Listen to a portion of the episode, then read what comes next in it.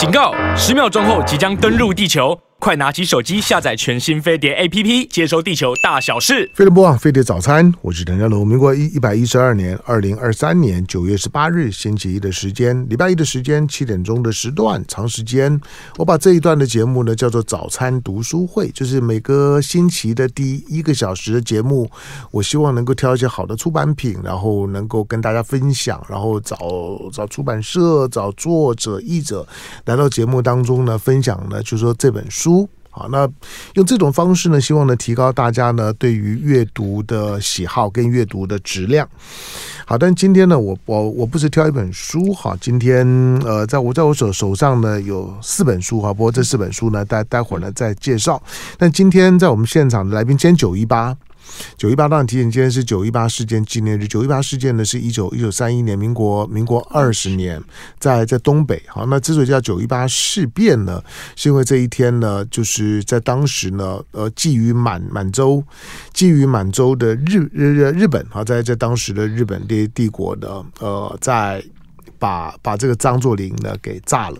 炸了，炸了之后呢，他当时呢称为九一八事变，呃，所以今天呢，在中国大陆呢，把所谓的所谓的对日抗战了，抗战的时间，我们说八年抗战，但是现在其实其实他们慢慢定调，就是不只是八年，而是十四年抗抗战，其实从民国二十年就开始，而不是民国二十六年的卢沟桥事件。当，当你看到呢，看到九一八的时候，就像就像二零一六年，你如果是稍微有远见呢，对政治的这个 per perspective 呢比较好的人，你在二零一六年，就像当当年当年呢，二零一六年呢，基基辛格就就告诉你说，你美国如果继续这样子搞。那俄乌战争一定会发生。六年之后呢，俄乌战争呢就就开打了。开打前一天，绝大部分的人都还觉得怎么可能会还还会有战争？但是战争就发生。到今天呢，腥风血雪雨。同样的，在二民国二二十年的时候，如果呢在当时，你对于呢对于整个的亚洲的政治，对日本的那个那个侵略的企图呢，你有洞察力的话，卢沟桥。不要等到卢沟桥事件、九一八事件，你就知道呢，日本对中国的侵略呢是绝对不会呢有任何的松手跟停停止，中日之之战呢是绝对免不掉的。好，那六年之后呢，中日之战就开打，中国付出了非常大的代代价，惨胜，真的是惨胜。好，但是要记得这一天。好，不过在这一天呢，在我们的节目的现现场来先介绍呢我们的来宾。呃，台湾有有有一有本刊物，也许对大部分的民众来讲呢，你开始都有点陌生了，甚至如果如如果你不在这个我文学圈子里面来讲，这份刊物对你甚至于呢，可能可能是有点陌生。你说在在哪里可以买买得到？在市面上面的通路呢？您您可能甚至于说有很多的便利商店的通路，那种商业书很多，但但是这这种这种的刊物呢，在那个通路里面呢很难呈现。好，但是这本叫做《文讯》哈，《文讯》文文学的文文讯。好，那文文讯杂志呢是。已经有四四十周年，四十周年，今年是文讯的四十周年。好，在我们现场的呢，文讯杂志的社长封德平，欢迎。哎，祥龙好，各位听众大家好。嗯，从我从事新闻工作，我开始知道哦，那个时候的文讯呢，呃，我不能说躲，就是文我文讯有很长的时间呢。就在国民党在在国民党的中央党部文工会，在文在文工会下头躲在地下室里的。我所谓躲，就是说所有的文文讯有有有在封的封德平当社长的当多久？嗯，二十这这二十年，这二十年我就看到封德平带着文讯的这么多的收收藏品，到处找地方落脚。搬来搬去的，那现在呢？文文讯，你你你那些的文学的收藏品，在那个张荣华基金会的地下室，还是用在地下室，找不到找不到地方搬。对，就是因为他其实我们现在要付两百五十七平的房租嘛，因为跟张荣华起租的。嗯、那那那，那因为楼上太贵，哎，楼上太贵，我们就跟他杀价。那现在 B two。稍微便宜一点，但是每个月一年还是要两百万，每个月还是要十五十六万。嗯嗯，这个对文讯来讲也还是很大的负担吧？是，就是说我们如果要取得我们的生存，因为自从香港知道，就是二零零三年，就是二零零三是民国几年？嗯嗯，我们独立了正好二十年，所以那时候国民党嗯没有政权嘛，那他决定把文学的刊物还不止我们中央月刊文讯，还有中国近代史停掉。那另外两个刊物当时就停掉。那我那时候是总编辑，我就觉得嗯，马上在半年就要二十周年，这样的一个累积和那个服务，其实都对我们文学圈和出版界是有感的。就是有个地方去诚诚恳恳的把每个月的当代作家作品都收集去买齐，然后去在重要节日跟他们互动。我说我想继续下去，可是我那时候文人嘛都幕僚，不知道扛下这个的后果，就毅然说我我想继续下去。所以那一年的五月成立了基金会。基金会本来是希望成立基金会来募款，但我募款的能力也也超差的。但是就从五个人到现在的二十几个人，就还包括机专，嗯，将近有三十个专职干部，因为你要把它做起来，嗯，那杂志耕耘，然后机专的经营，嗯，然后我们要怎么生存？所以我们就会接一些我们过去的专长，比如说我们对资料库，嗯，我们对于作家的理解，所以我们编一些文学工具书，跟政府部门、文学馆啊、文建会啊、文化部合作。那这些年来就活过来了，但是非常辛苦，真的是很不容易。好吧，那既然风德平来。我每每个在这，我大概就访访问风德平了。我坦白讲，就是说，我自己觉得今天在媒体圈子里面，特别像我做这种带妆节目的，还会去关心文讯的，大概就我一个吧。就是，我告诉你，就是就就就我了。所以有些朋友说啊，你上唐湘龙的节目，对啊，这很贵的关系，对，对啊，他关心你们。嗯我说是是，他可能有一点点对我们偏爱，否则我我大概不会被他采访吧。对啊，没有我我等于说我也不是什么跟风德平的私交或者没有，都都都不是问题，纯粹纯粹就觉得就是做。做媒体啊，我我总觉得要有一些的使命感，这些使命感不是可以用金钱或者收听率呢去衡衡量的。好，不过当这这些年的时间，因为你说的二零零三年的时候，我在在新闻线上啊，我我是看着这些的起落的，我也看，我也我也我我也看着文文讯呢，在在那个地下室里面，就像你讲的，几个人勤勤恳恳的在在把台湾的这些的文学资料，除了原来有的收藏的保护好之外，也还在那继继续呢。做一些的收藏，因为文学呢这种东西讲起来大家好像都都能讲一点，但坦白讲，真的要关心的时候，他可能很很冷呃冷冷门。你要弄个基金会去募款，大部分人连一般的慈善的捐款都很难募了。我对你对对对我文讯要有感觉到我会捐款，我我不晓得要怎么样的企业界的人士呢才会呢有这种的感应，那个难度很高。所以呢，你一定是要自谋生生路嘛。那那你这些年的时间，你们经营记记忆周刊。基专现在经营情况怎么样？第十二年，嗯，它本来在疫情前还可以有一点利润嘛，嗯，那疫情四年虽然有那个那个政府补助一些，但是恢复以后，我觉得还是没有办法回到当时有有刚开始那三四个月报报报复性的那个消费，那但是过了那几个月以后又平缓下来，它一直没办法回到我们四年前。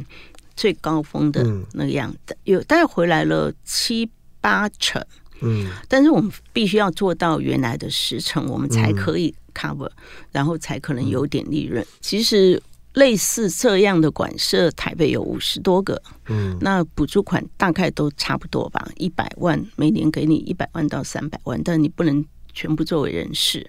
但是如果用他的补助款，你可能不增加任何的力气，你就变成蚊子馆。嗯，哎，但是我既然要做，我就不会让这个地方变成文字馆，所以他可能这些年来的民生或是尽管人数或活动也做到一定的程度，嗯，但是我我们是尽了十分的力量让他，我是光是机专，我就十一个专职干部。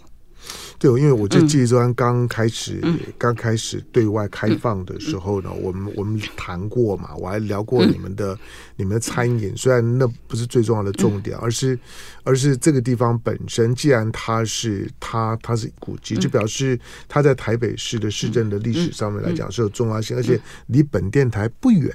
啊，所以呢，所以呢，穿过巷子了之后呢，走个十分钟路呢，大概就可以到。好，但是我再让你讲一下济州庵。纪这纪州湾是一个是一个是一个怎么样的古迹场馆？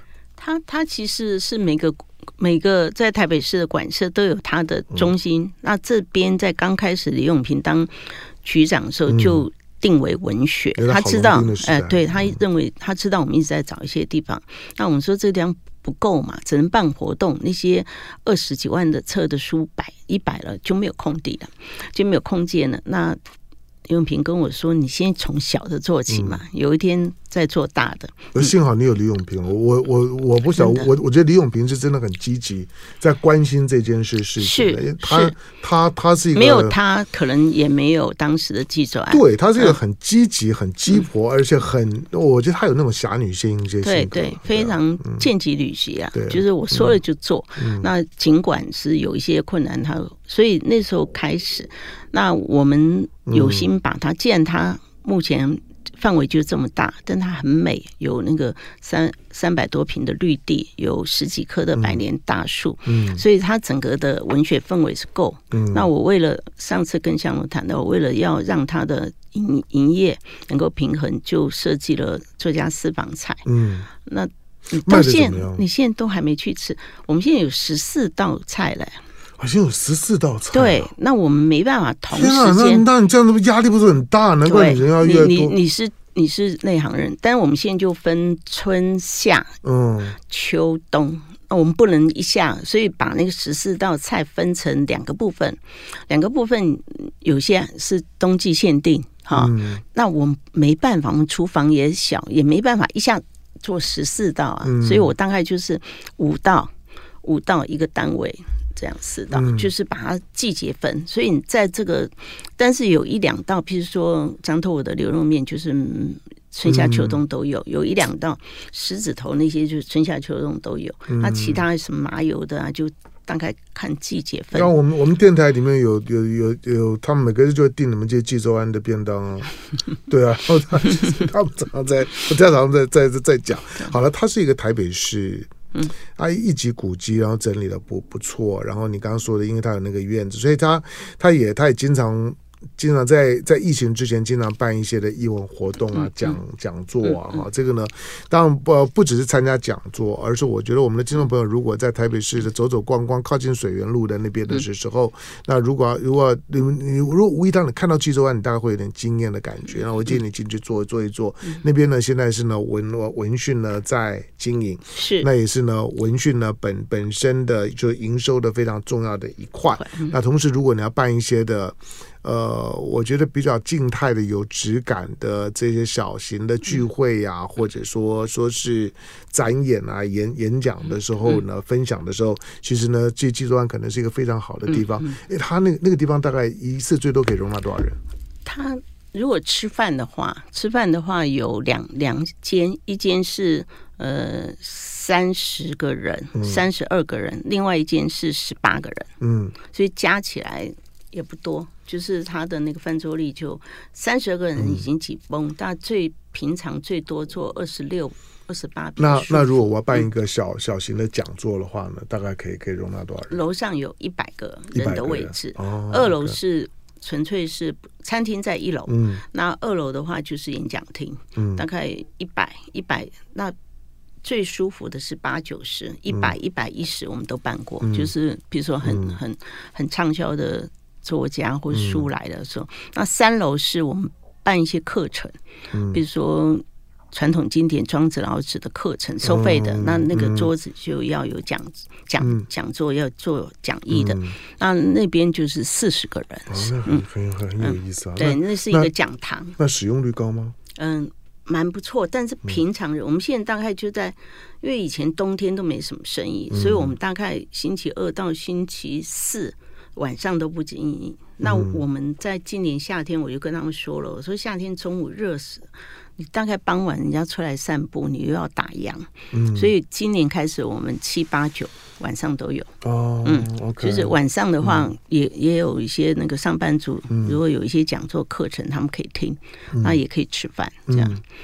好了，我进一下广告。来，在我们现现场的呢，这个女人呢叫风风德平，文讯杂志的社长。她是个疯子，我跟你说，她 就是莫名其妙的就把，就是说呢，台湾的当代的文学保保存的这些的担子呢。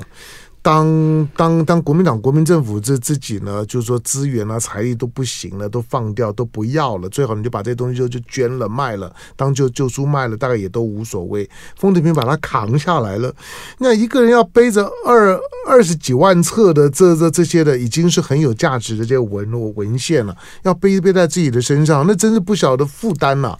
我其实有的时候想说，好吧，人人都会老，有一些呢，丰德平呢，有一天有一天走走不动了，不行了，老去了，还有没有另外一个傻傻子会会会去做丰德平这这这这件事儿？我都很怀疑啊。好，所以这些的东西呢，不不只是不只是文讯杂志，而是文讯的这些的收藏，它一定要透过某一些的公共力量。那寻找到一个适当的落脚跟安排，它是台湾现代史当中来讲，你稍微不留意就会被忽略掉的，就不见的东西。那它不是政治。它不是，它不是经济史，而是在文学史上面来讲，尤其我文学在过去都经常被拿来为政治服务。当政治不正确的时候，觉得那个是国民党国民党时代的这这些的文文学收藏的时候，你现在的现在的绿的现在的独派的政府，他可能表现就毫无些些兴趣啊，连要去做做一个呃认真的审视一下都不会。可是如果你有稍微的参与过，就是说文讯的收收藏，他没有。他没有什么政政治的立场，他的收藏是全面性的，那是非常有价值的台湾的文学典藏。好，那现在四十年了，那文讯要办什么活动？那进广告回头聊。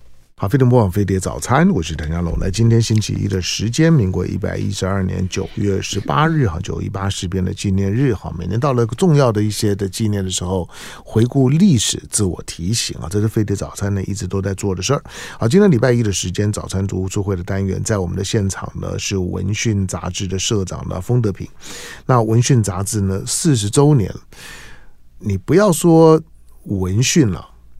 任何一本的刊物，不要说这本文学刊物，任何的刊物能够呢在台湾呢撑个四十年了，那都是都都都是元老级的，那几乎都不太可能的。好，那文讯这样的刊物，尤其像这样一份刊物，要要存活四十年，不管它用怎么样的姿态存活下来，能够活四十年，你要知道，如果没有没有一些傻子在背后在后面做，是不可能的。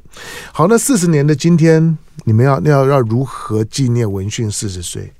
我们的四周年庆其实办过七月份办过一个典礼，嗯，那当然就是市长啊、部长啊都来。嗯、我们自己为了呃庆祝他，因为我们以杂志为主，出版的那个量就相对书籍稍微少，但是我们知道这个这四十年杂志中，我们是多么用力，里面内容不都是可以出来。阶级的，但是在现在阅读习惯改变，年轻人不太看长的东西。嗯，我们还是勉励的出了四本书，那是包括我们这边非常，譬如说六十四颗星星，就是我们大概有一个专栏，已经有十第十五年，就是六十五岁的人才能投稿。啊，就是给银发族，到那我都还不行，啊。对，你还差，就是要六十五岁。那他是为什么？就是大概在那个呃，排斥年年轻人不不好。不是，我们我们也有，我们也有六十四岁以下可以投稿，叫草原。草原这个是银银光银发族，是因为在那时候二零零八零九金融海啸那时候，很多老作家就跟我讲说：“德平，我们的时代过了。”我说：“怎么样？你们现在都才刚六十多，不是可以正好加？”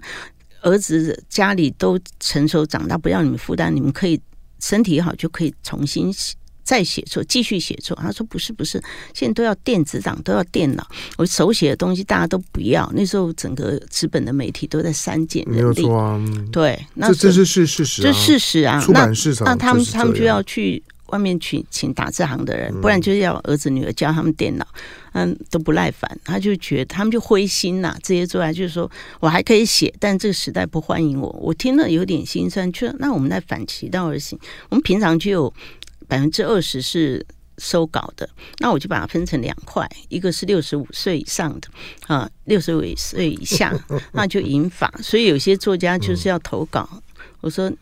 你今年几岁？”他说：“投稿跟我几岁怎么办？”我说：“荧光副刊只只要满六十五岁才能投稿。”啊，那个钟玲女作家钟玲就。他问我的时候是六十快满六十四岁，所以我不知道有一天我的电脑里面叮，就他投来说：“德炳，我今天满六十五岁，我投稿一一首诗，我在等这一天，就等到我满。”他觉得很很好。当在六十五岁以上作家也不乏，但是海外的作家王鼎钧啊、童真啊，当年的一些繁露，他们那时候七十多岁。还可以写，有些人身体好就来，所以很多人就说啊，他们还活着。我说当活着啊，废话，都活着不但活着还能写呢。他们用他们的笔来证明他们还能写，所以我们这一个那但是因为已经十多年，很多稿子，影帝做主编，我就说那要不要把那个在这过程中有些作家就过世了嘛？嗯那我们这六十四颗星星就从。有这个副刊到现在已经有六十四个过世了。嗯、我们先选一本他们过世的集.所以就六十四颗星星。他他认为这些过世的作家就像天上已经变成一个星星在守护我，嗯、就是这样。所以大概呃，其他大概就是哎，就台湾文学对。那再来就是我曾经设计了一个专栏，叫《穿越时光见到你》。那我就认为说，不管是日治时期作家或民国作家，那他们离现在远了。虽然课本里面知道的选的永远是那些比较经典的几个作家，但是有很多优秀的作家，像以前的田园呐、那些的经典的小说，什么高阳，我就希望说，我选了三十六个，三十六个老作家已经不在了，嗯，好像那时候活着的只有四个还三个，然后让。二十二个年轻的作家，那时候大概都是三十岁左右。嗯、你们来认领，那我们的资料中心让你读，你去，你没读过作品就读。嗯、所以他们大概花了三个月、几个月时间去理解。譬如他的太太或者孩子在的，你可以跟他聊这个作家，嗯、我们也帮他约。嗯、然后他们在三个月后完成，每个人完成一。题材我不拘，你用科幻，嗯、你用小说可以，你用散文也可以，嗯、你用长诗也可以。那就这这个结局就是隔着时空的对话。那有一个年轻作家叫李一桥，他是找搞数位科技。看完的那一天，他就说：“凤姐，以后我可以帮你编那个军中作家选集。”嗯，在他们这个时代，对军中作家有点贬义。嗯，可是我。跟他们说，军中作家是这个大时代造成的。就这样，这样，这样，张。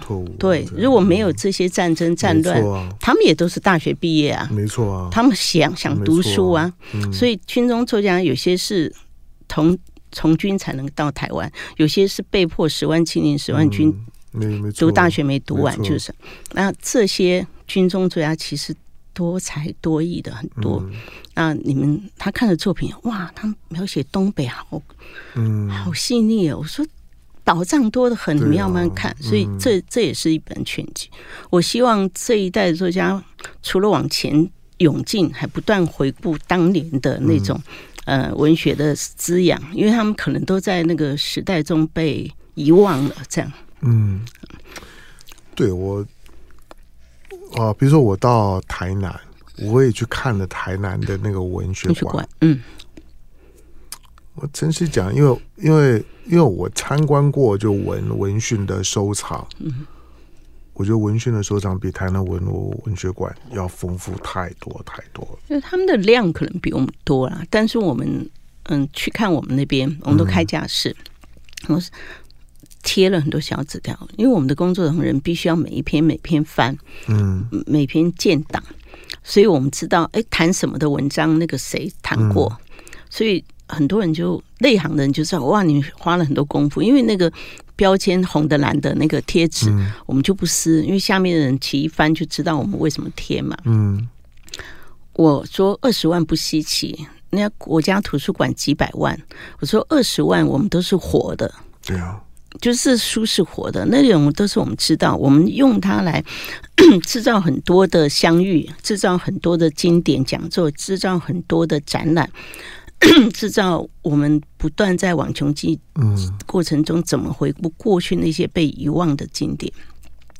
然后让他们人不在，但他们的文学可以留下永恒。大概就这样。我问你啊，当然，因为因为因为你在保存这些的东西，我也我也我也很感动了。所以只要只要是跟文讯有关的事儿呢，我都会当当做是我的重要的事儿。可是，在这个时代里面。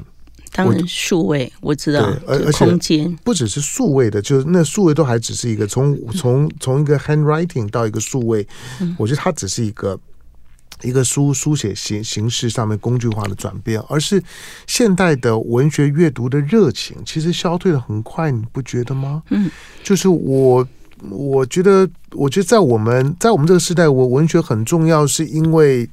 它不只是文文青不文青的问问题，而是文学里面的养分，是我们这个这些世代的养分的很重要一部分。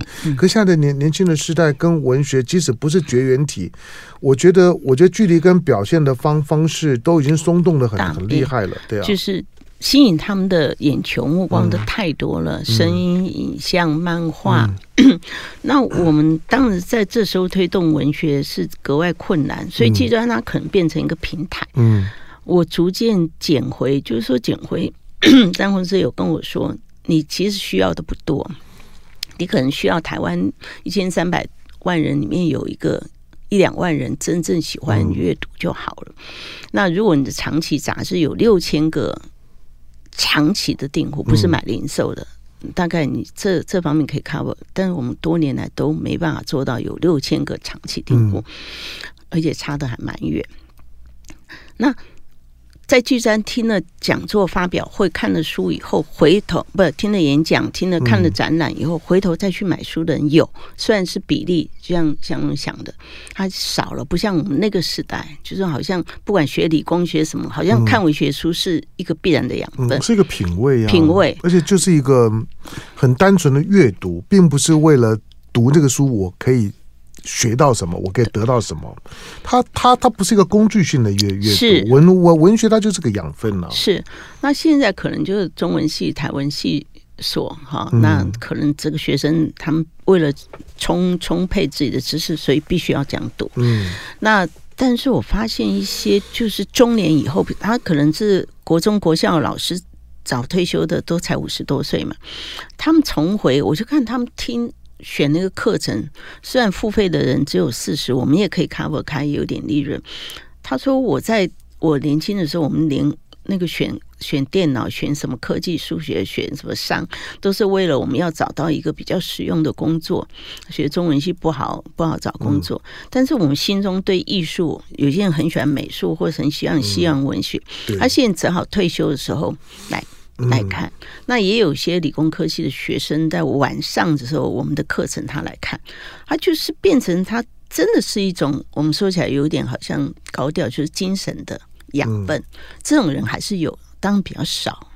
就是当重新再去第二春，就是他遇到文学的第二春，他重新阅读那种基层，就是上班族有一些，然后。退休的早退休的人士，嗯、就是比如说五十到七十岁中间，嗯、这个阅读其实还还蛮强。好，我把我把我把这段话整理整理讲一讲。嗯、我就在我们这些世代来讲，比如说。嗯比如现在的大国间竞争啦，或者说说台湾的产业发展啦，就理工台的抬头，这个是必然的。你像台湾现在都现在，如果你不是理工的，不不是在科科技业的，你的你的收收入基本上抬抬抬不高。我说这是现现实，那这是一个这是大国竞争跟科技竞争当中的必然。可是它连带的使得我们在在在求学的道路上面啊，许多人会觉得辛苦，因为因为对对理工可能真的就不感兴趣。我我我我承认，我觉得有一些人或者很多人，可能对理工的学习你真的就没有热情。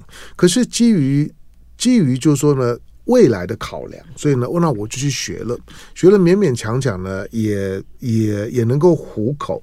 我说那个那个是一个把自己工具化的过程，就是把自己当做是个赚钱的工具的工具化的过程。所以你勉强自己去学了那个工具性的东西，可是不要说你有没有热热情，你有没有可能在里面找到快乐，但是。像文文学这种的东西，它可能才才是你真正的热情，是你的生活品味的追追求，就是你的本质。它它不是工工具化的东西。你也知道这些东西读了关关心了，它不能给你什么，可是它给你一个很原发性的快乐。你会你会在里面找到了生命的自我，不管是艺术的或者文字的诗词的表达都一样。好，进广告前呢，我给我们的所有的这些长辈们一个建议，就是说，千万不要因为自己的年纪，不管你现在六十岁、七十岁，乃至于你八十岁，我认为如果你可以去学电脑、学输入、学学如何操操作，你都去学。比如说我我刚访问过的张张大春。张张大春，因为我我我认识很很久了，我我我我知道他过去，他也觉得说啊，我不会用电脑，电脑很很麻烦，你们要学打字学中打那个太麻，大意输入法，他说我都是用手写，他他觉得他没有办法。但是我我我我那时候劝他，我说还是要，我说那个那个那个差别速速度差很多。当然，handwriting 还是很让人家感动了。比如说他最近我访问他，他用他用毛毛毛毛笔写了个信信笺给我，我看了我感动都快都快都快哭了。我说花国健多多多久多久没有没有看到人家用用手写，何况用毛笔写个东西给给我。你你现在年轻人是无法体会那种看到的时候呢，不不是内容的问题，而是有人用笔写东西给你，这感动痛哭流涕啊！我看到现在的孩子连连抓的很好的钢笔啊，现在书写工具这么发达，写个漂亮的字啊都有困难，写个顺畅的文字都有困难。不要放弃东西，不要放弃文字，不要放弃我文学，那个是我们生命的底蕴。它不是为了生活，可是它让你的生活，你会你会觉得像个人的样子。进广告，回头跟风德平继续聊。好，非常不枉费的早餐，我是陈家龙。来，那在我们现场的那风德平，风德平呢仍然是文讯杂志的社长，仍然、啊、看了这么多多年，老了老了，从从第一次访问他到现在，嗯。对，你真的把你的青春的精精华呢，就都都守着守着你这些的收收藏品。嗯，好，向向风德平致敬，也向我我文讯呢致敬。好，那那这套书，那除了除了这套书书说书你讲的讲完了吗？这是四册书。好，那还有什么？今年我们大概因为整年嘛，我们觉得就像刚香龙讲，四十年不易。嗯，那。尤其我们在艰困中觉得更不易，到四十年，所以我们到了下半年的时候，我们其实，在去年年初，呃，今年年初，去年年底做策划的时候，有点异想天开，因为一九九一年的时候，文讯做了一个全岛的专题，就从屏东开始，嗯，一个月一个县市，那我们就一年四个月做了十六个县市，结集了一本台湾。各县市艺文环境的调查，那时候所谓的社区总体营造那些都还没有，那我们就开始，那时候也没有人一直在说台北是天龙国，但是我们就很警惕，不要以台北的观点去看待整个台湾嘛，哈。那所以我们要，就算我们在台湾生、台湾长大，我们不见得对台湾的每个土地，那时候还没有高铁，所以我们做了这个以后，我们就有了特派员，每个月。各县市，澎湖、金门、马祖、呃，屏东、高雄，每个月都有特派员给我们两则到三则当地的新闻。好，然后这样就是让我们的台北的这个文讯杂志跟其他文学杂志不一样。嗯、那我们当加强，我们还有东南亚，还有海外华文。纽约、呃，北美、欧洲，我们都有特派员，因为有华文作家在那边，那让我们的视野真的做到立足台湾，跟放眼世界。所以，我们现在其实有利的地方，就是我们跟海外的华文作家其实是一直保持着很好密切的联系。嗯，那。到下半年，今年下半年的时候，我们就想，哎，三十年前我们做了台湾，现在台湾到处高铁那些方便，我们再看看这四个县市，我们就从九月开始，九十、十一、十二，我们选了四个县市。我特别跳开六都嘛，我觉得六都他们行政资源比较大。那我自己是屏东人，我在屏东。长生长，其实，在童年我就选了屏东、嘉义、新竹、台东。我当时 到这么老了，还是不不太有政治 sense。当时选这个四个县市，纯粹是喜欢，觉得他这几年的文化的那个表现也很特别，所以我选了屏东。那那嘉义选的时候，我我没注意，嘉义其实是嘉义市和嘉义县其实是两个党。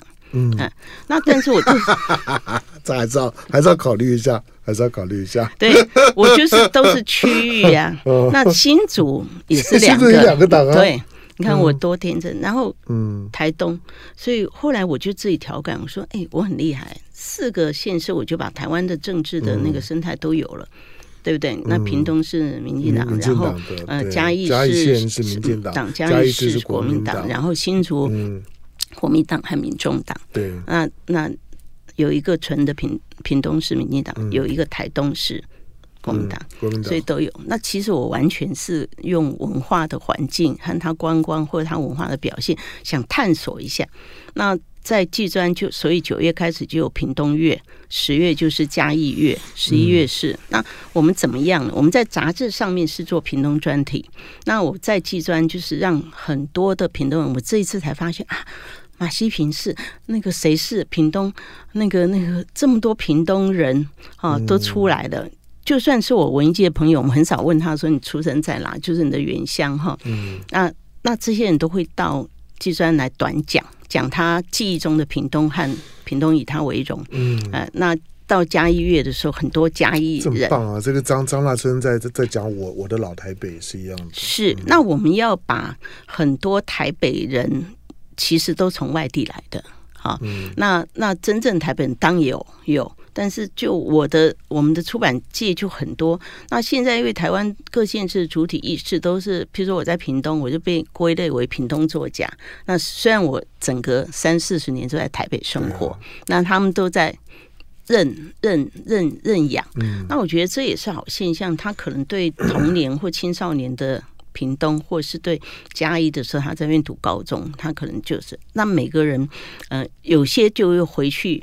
功成名就，去地方创生啊，去再回顾家乡。现在台湾有很多产产业在地方创生上面成功的是，啊，可能老一辈的那个餐饮，把那个行销的方式、新的科技啊保存，就让它又复生。所以我们。每个月哈，这四个月每个月都有那个屏东月的那个市集耶，有屏东的酱鸭、咸水鸭，你会来？真的哦，那很特别啊。他就是会，那你还真的玩玩玩出新花样。对，但是当时我们写这个计划案的时候，并没有得到文化部的补助嘛，那我只好到各县市去做简报，那得到各县市政府或多或少的一些补助，我们才能 cover。那一定很热闹嘛。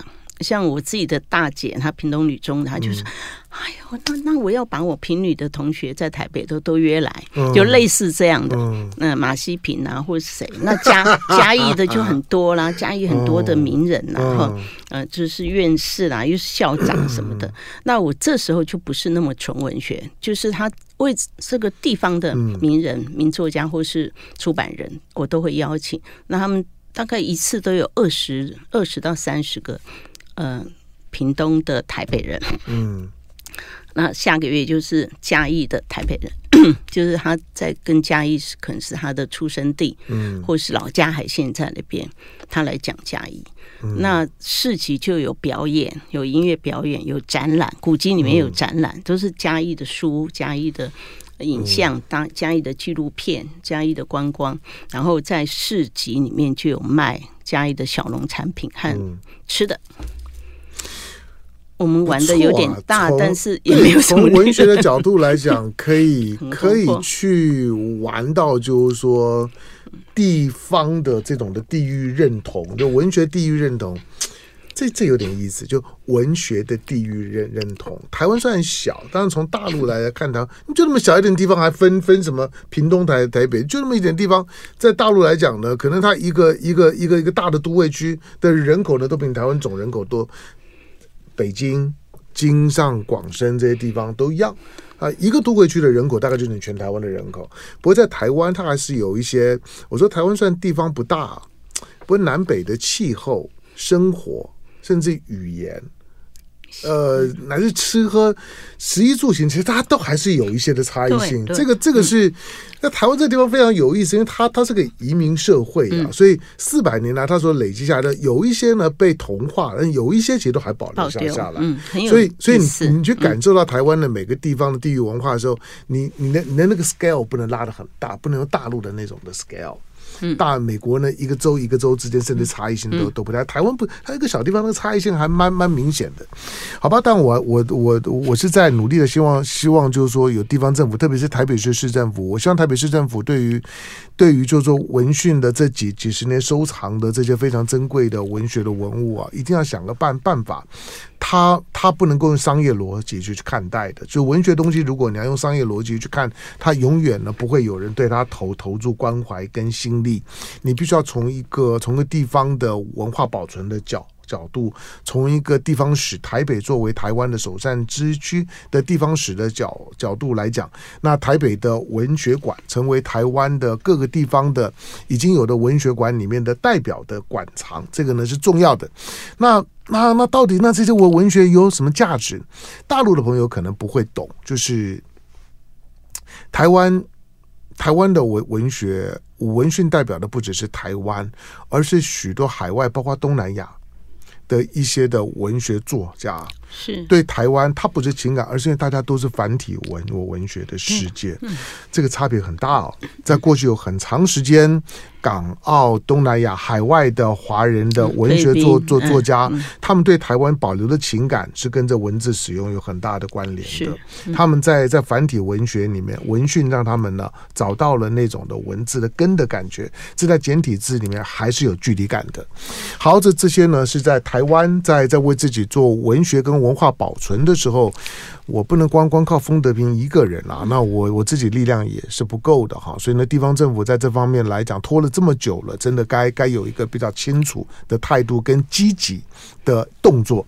感谢今天到我们现场的冯德平，谢谢。好，文文讯杂志是四十周年 哈，相关的书跟活活动或者济州安，大家可以在那去呢走走看看看，或者呢上文讯的官官网。你们你们有官网吗？对？有纪专有官网。好，可以到到这纪州庵的官网当中呢，先去呢了解一下。我说，它跟你的收入、跟你的、跟你的事业可能没什么关系，可是让你感受到人跟你那个文文化的最深层的那个会让你激动或者感动的东西，只有在我文学里面会保存下来。